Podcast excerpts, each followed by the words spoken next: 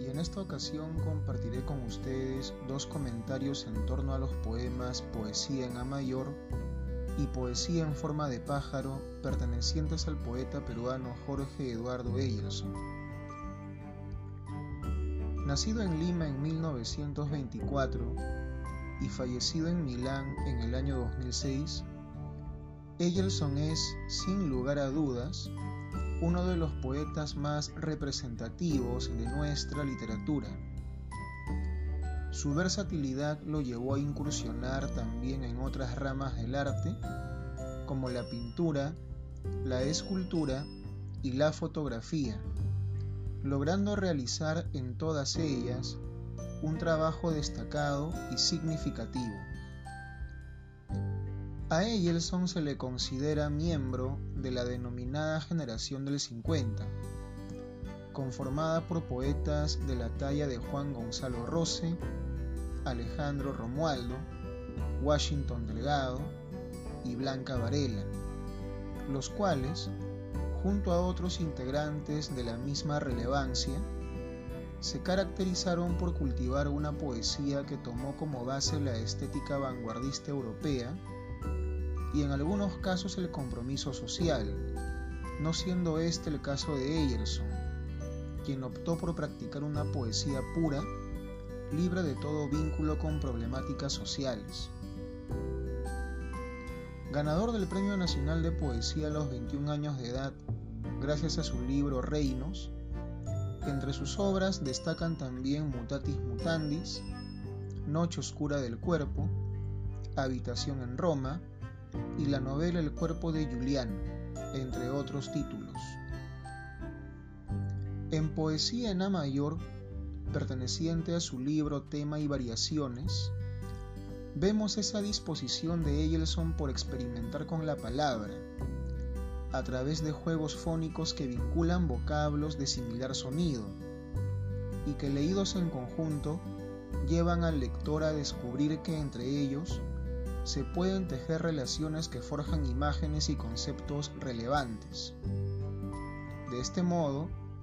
podemos notar que las palabras amor y mar, que se erigen como los pilares del poema, forjan una estrecha conexión en tanto hacen referencia al vínculo que el poeta siente con la naturaleza, un vínculo puro, capaz de liberarlo de los problemas y presiones de la vida cotidiana, en la cual el amor casi siempre suele quedar mal parado ante alguna circunstancia que impida la armonía existencial. Es así que dice en el primer verso, estupendo amor, amar el mar,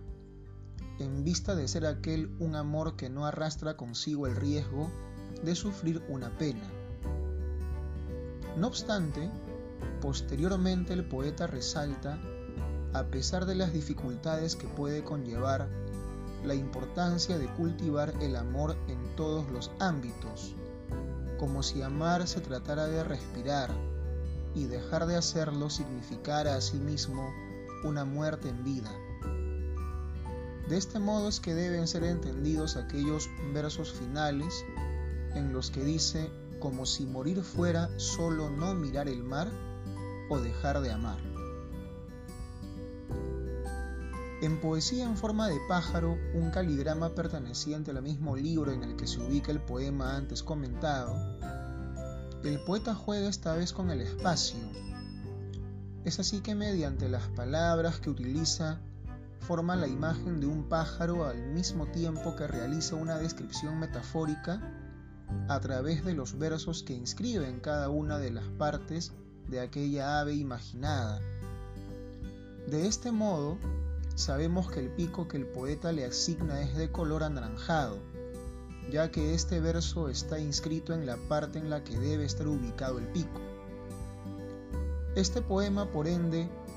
puede ser concebido como un intento por fusionar la poesía y la pintura, puesto que podría decirse que, a través de la palabra, el poeta pinta un ave que, no obstante, tal y como él mismo señala, solo restringe su existencia en el papel. De este modo dice, pájaro de papel y tinta que no vuela, que no se mueve, que no canta, que no respira.